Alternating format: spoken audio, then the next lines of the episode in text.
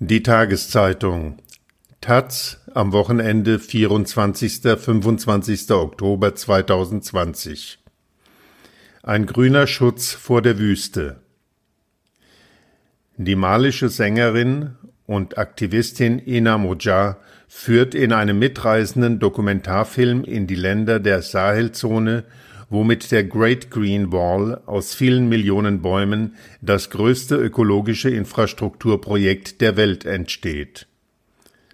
Von Katharina Granzin Schon klar, Afrika ist kein Land, sondern ein Kontinent, doch die Zärtlichkeit, mit der die Musikerin Ina Moja My Continent sagt, macht deutlich, dass dieser Erdteil für seine BewohnerInnen ein kulturelles Identifikationspotenzial besitzt, das über dasjenige anderer Kontinente weit hinausgeht. Ina Moja, die aus Mali stammt, in Frankreich Literatur studiert hat und eine Modelkarriere begann, bevor sie als Sängerin bekannt wurde, ist im Film von Jared P. Scott, der im Übrigen von City of God Regisseur Fernando Meirel produziert wurde, unterwegs durch die Länder entlang der Sahelzone südlich der Sahara. Die Sahel, eine der großen Problemzonen der Welt, ist durch den Klimawandel mehr denn je von fortschreitender Wüstifizierung bedroht. Trotz der harschen Bedingungen leben hier noch viele Menschen. Damit das so bleibt, hat die Afrikanische Union im Jahr 2007 ein gigantisches ökologisches Projekt ins Leben gerufen, The Great Green Wall. Wie eine große grüne Mauer sollen Abermillionen Bäume in hoffentlich nicht allzu ferner Zukunft über eine Strecke von 8000 Kilometern einen grünen Gürtel über die Sahel bilden, dadurch die Bedingungen für Landwirtschaft und Wasserhaushalt verbessern und den Menschen eine nachhaltige Lebensgrundlage verschaffen. Bis zum heutigen Tag sind allerdings erst 15 Prozent dieser Mauer realisiert worden, die keine zusammenhängende Linie bilde, sondern eher ein Mosaik sei, wie ein Gesprächspartner im Film erklärt. Die Mauer ist eine Metapher, eine Metapher auch für den Zusammenhalt der Menschen in der Region, in der Inamoja ein Land nach dem anderen bereist. Begleitet von der Kamera trifft sie in jedem Land eine andere Musikerin, um einen gemeinsamen Song für ein Album aufzunehmen. Dann wird zusammengearbeitet, gejammt, geredet und konzertiert. Inna sei wie die Königin von Saba auf ihrer Pilgerreise, scherzt der senegalesische Musiker Didier Avadi, über den Ina Moja erklärt, er sei der Pionier des westafrikanischen Hip-Hop. Gemeinsam geben sie ein Konzert auf einer Behelfsbühne, die auf irgendeinem staubigen Dorfplatz aufgebaut wurde. Avadi ist der erste Kollege, den sie trifft, später gefolgt von der Gruppe Songboy Blues aus Mali, dem nigerianischen Popstar Waye und äthiopischen Sängerin Betty G. The Great Green Ball ist ein mitreißender, dabei auch etwas eigener Hybrid von einem Film. Ästhetik und Aktivismus gehen darin eine innige Liaison ein.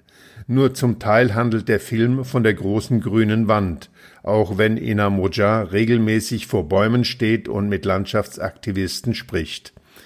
Auch nur zu einem Teil von Musik, obwohl er von Musik durchzogen ist wie von einem lebendigen Strom, denn auch die Musik ist gewissermaßen eine Metapher und ein Bindeglied ähnlich wie die Bäume. Das eigentliche Thema aber sind die Menschen, die in der Nähe dieser Bäume leben.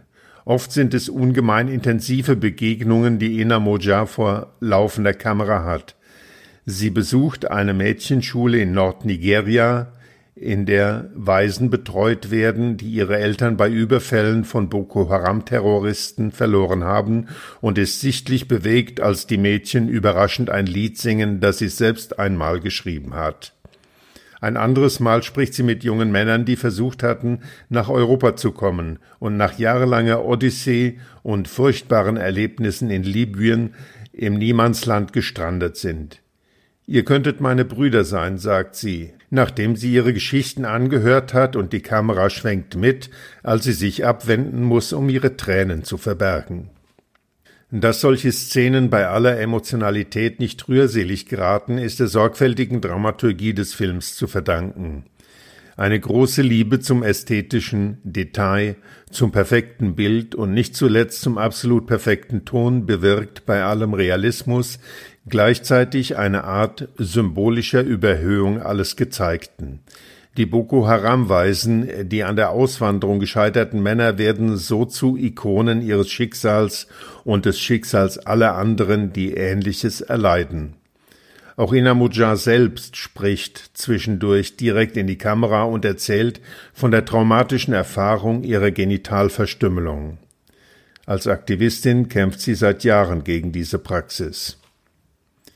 In Niger besucht die Sängerin eine Geburtsstation und spricht mit deren Leiterin. Das bitterarme Land hat die höchste Geburtenrate der Welt, im Durchschnitt sieben Kinder pro Frau. Dann beginnen während des Interviews bei einer Frau die Wehen. Die Kamera filmt ihr schmerzverzerrtes Gesicht und später ihr Glück, als das Baby in ihren Armen liegt. Es ist jedes Mal wieder ein Wunder, sagt die Hebamme, und Ina Muja bekennt, dass auch sie selbst aus einer Familie mit sieben Kindern komme. Aber wie, so fragt sie im anschließenden Off-Text, sollen die künftigen Generationen in der Sahel überleben können? Es ist wohl genau diese Frage, die den Film antreibt. Es gibt darin keine fertigen Antworten und auch eher wenige harte Fakten. Dass bisher, in 13 Jahren, erst 15 Prozent der geplanten grünen Mauer realisiert wurden, was heißt das? Ist es viel oder wenig? Geht es voran oder nicht? Eine realistische Einschätzung der Machbarkeit und Wirksamkeit des Gesamtprojekts bleibt aus. Die ganze Drastik der Klimakrise kommt allerdings sehr erschreckend zum Ausdruck in der Veränderung des Tschadsees, von dessen Wasser 30 Millionen Menschen abhängig sind. In den letzten 50 Jahren habe er 90 Prozent an Fläche verloren, erfahren wir.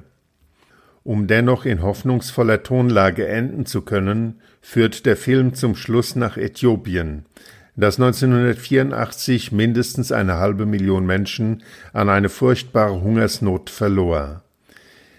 Nach der Katastrophe hat man hier einen radikalen ökologischen Kurswechsel vollzogen. Alles Grün, das sie hier sehe, hätten sie, die Menschen in der Gegend, im Laufe der letzten 30 Jahre selbst angepflanzt, erklärt ein Dorfverantwortlicher seiner Besucherin. Dazu macht er eine allumfassende Handbewegung über das gesamte vor ihnen liegende Tal, in dem sich eine abwechslungsreiche, idyllische Landschaft ausbreitet. In einer schattigen Senke ist ein großes Wasserreservoir angelegt worden, zwischen Bäumen und Büschen liegen grüne Äcker. Es ist wirklich wunderschön.